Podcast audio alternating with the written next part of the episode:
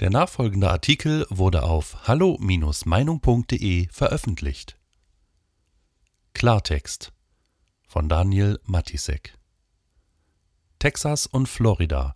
Freiheit statt Lockdown. Wenn in Deutschland über das Corona-Geschehen im Ausland berichtet wird, so fällt auf, dass fast immer nur von Staaten die Rede ist, in denen die Lage kleiner gleich Deutschland also mindestens ebenso angeblich katastrophal oder noch schlimmer ist als hierzulande.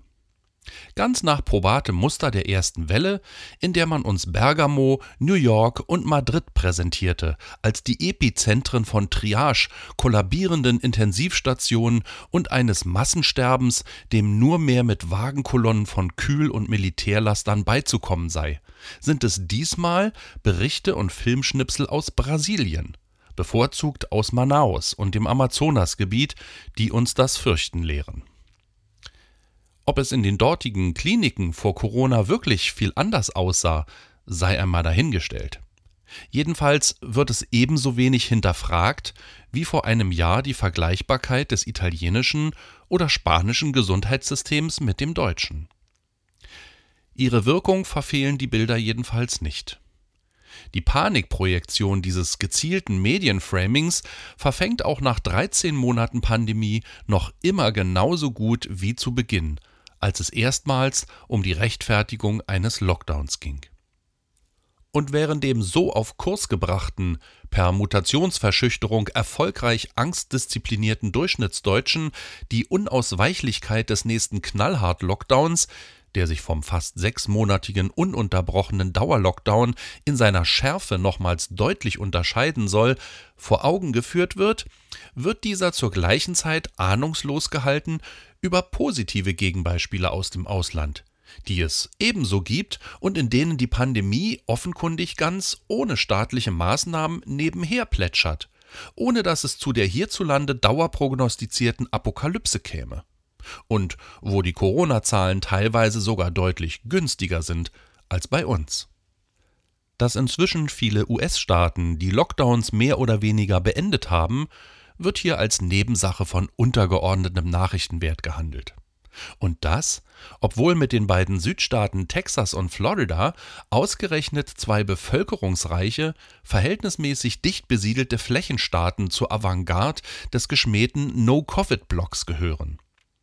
Was beide Staaten seit über einem Monat vorweisen können, ist nicht weniger als eine beispiellose Erfolgsstory, die eigentlich das Potenzial haben müsste, zum echten Nachrichtenknüller zu werden und so der deutschen Politik ihre ruinöse und ineffiziente Lockdown-Politik um die Ohren fliegen zu lassen. Wenn ja, wenn nicht deutsche Medienschaffende es nicht als fast schon narzisstische Kränkung erlebten und tief beleidigt wären, müssten sie ihren eigenen Irrtum eingestehen und über die Erfolge des Todfeinds berichten. Abgesehen davon, dass die erfolgreichen Gouverneure Trump-Parteifreunde sind. Wer will schon einräumen, dass nicht nur die eigenen Hiobsbotschaften durch die Realität widerlegt werden, sondern das als leichtsinnig bis wahnsinnig geschmähte Alternativmodell sogar besser funktioniert als der Failed Corona State Deutschland. Dies hieße ja am Ende, die Querdenker könnten Recht behalten. Auch wenn sie im Mainstream totgeschwiegen wird, so ist die Wahrheit erfreulich. In Florida herrscht wieder weitgehende Vor-Corona-Normalität. In Texas sogar die vollständige. Vor genau einem Monat hatte der republikanische Gouverneur in Austin, Greg Abbott, die letzten staatlichen Restriktionen beseitigt und sogar die Maskenpflicht aufgehoben. Geschäfte, Bars, Diskotheken, Freizeiteinrichtungen, Kultur, alles läuft seitdem wieder auf 100 Prozent. Und bis auf von einzelnen Countys verhängte Einschränkungen gibt es praktisch keine epidemische Lage mehr. Die von den Corona-Alarmisten prophezeite Katastrophe ist schlichtweg ausgeblieben. Mehr noch, in einem engmaschigen Gesundheitsmonitoring informiert die texanische Staatsregierung täglich über die aktuelle Situation. Und diese ist mehr als ermutigend. So rangiert die Klinikbelegung auf dem tiefsten Stand seit zehn Monaten. Und anders als von Joe Biden geweissagt, der die Politik der Lockerungsstaaten als rücksichtsloses Neandertalerdenken attackiert hatte, kam es zu keinem Anstieg, geschweige denn einer Explosion der Inzidenzen, sondern die Fallzahlen sinken weiter ab. Und das, obwohl es alle Mutanten schon der geöffneten Flughäfen und Touristenströme wegen auch in Texas geben muss. Houston ist die viertgrößte US-Metropole. In Florida feierten letzten Monat, genauso wie im noch südlicheren Mexiko, Hunderttausende US-Jugendliche ausgelassen Spring Break. In vollen Hotels, Clubs und an überfüllten Stränden. In Houston fand diese Woche gar das Heimspiel der Texas Rangers gegen die Toronto Blue Jays in der Baseball Major League statt. Vor fast 40.000 Zuschauern. Das Leben hat den Süden zurückerobert. Und Corona scheint Geschichte. Gewiss, wachsam sind die Menschen durchaus noch. Und Risikogruppen meiden, in Eigenverantwortung, nicht auf staatlichen Zwang hin, Infektionshotspots. Doch Abstand und Maske sind prinzipiell freiwillige Empfehlungen. Für die gesunde Aktivbevölkerung haben sich offensichtlich keinerlei Risiken ergeben. Wie auch bei einer Mortalität im Hundertstel Promillebereich bei den Jüngeren. Natürlich lassen sich die Verhältnisse in den USA mit Deutschland nicht eins zu eins vergleichen. Gewiss geht ein Teil dieses Erfolgs auf die bereits deutlich weiter fortgeschrittene Impfkampagne zurück. In den USA wurden 39 Impfdosen pro 100 Einwohner verabreicht. In Deutschland gerade einmal lausige 14. Das bedeutet aber dennoch, dass fast zwei Drittel der Bevölkerung auch in den Staaten weiterhin ungeimpft sind. Und womöglich es auch viele bleiben, da die Impfungen strikt freiwillig sind. Und doch funktionieren die Öffnungen.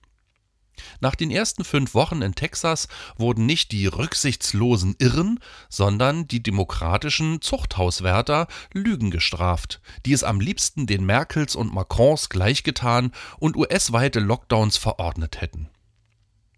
Was Texas und Florida hier vorexerzieren, markiert geradezu paradigmatisch den Mentalitätsunterschied zwischen einer freien und einer sozialistischen Gesellschaftsordnung. Die einen stellen Freiheit und Selbstbestimmung in den Mittelpunkt staatlichen Handelns, die anderen Sicherheit. Wobei letzteres dann die zum Lebensschutz umgedeutete Anmaßung einschließt, Menschen wie unmündige Kinder abzuschirmen, zu betreuen und zu entmündigen, um eine vorherrschende Gesinnung als Gemeinwohl durchsetzen zu können, sei es Viren oder Klimaschutz. Dieser Gegensatz wird auch in der Wahl der Mittel deutlich. Während bei uns die Politik autoritäre Apartheid-Maßnahmen wie die staatlich verfügte Diskriminierung ungeimpfter fordert, etwa durch privilegierte Grundrechtsgewährung für Geimpfte, setzt Texas-Gouverneur Abbott ein genau entgegengesetztes Zeichen für Freiheit und Bürgerrechte. Per Exekutivorder schloss er am Mittwoch jegliche Bestimmung aus, die von Texanern je verlangen würde, einen Impfnachweis zu zeigen, bevor sie ein Produkt oder eine Dienstleistung erhalten. Wer den US-Öffnungsstaaten, wie hier in Europa schon seit Beginn der Pandemie den Schweden, den Vorwurf machen will, sie setzten ihre Bevölkerung einem zynischen Experiment aus und riskierten durch ein zu viel an Freiheit das Leben Unschuldiger, die dann womöglich auf Intensivstationen verröcheln müssten, eine durch die Realität der letzten Wochen zum Glück widerlegte Vermutung, dem sei entgegnet, welches Experiment wagen wir Deutschen denn stattdessen, so wie etliche andere Staaten seit vielen Monaten? Wir fahren die Wirtschaft herunter, treiben Menschen in die Verzweiflung, nehmen gigantische Bildungs- und Entwicklungsverluste einer ganzen Generation in Kauf ruinieren unsere Kultur und unsere Innenstädte, demoralisieren die Bevölkerung in nie gekanntem Ausmaß, indem wir ihnen alle Lebensinhalte rauben und verbieten. Der Wetteinsatz, den wir gegen die Zukunft halten, ist womöglich deutlich opferreicher als jener der Regierungen, die schon heute beginnen, mit dem Virus zu leben. Wenn es um Mut geht, dann ist der Mut zur Freiheit immer ehrenvoller als der Mut zur Sklaverei. Weitere Beiträge finden Sie auf hallo-meinung.de. Wir freuen uns auf Ihren Besuch.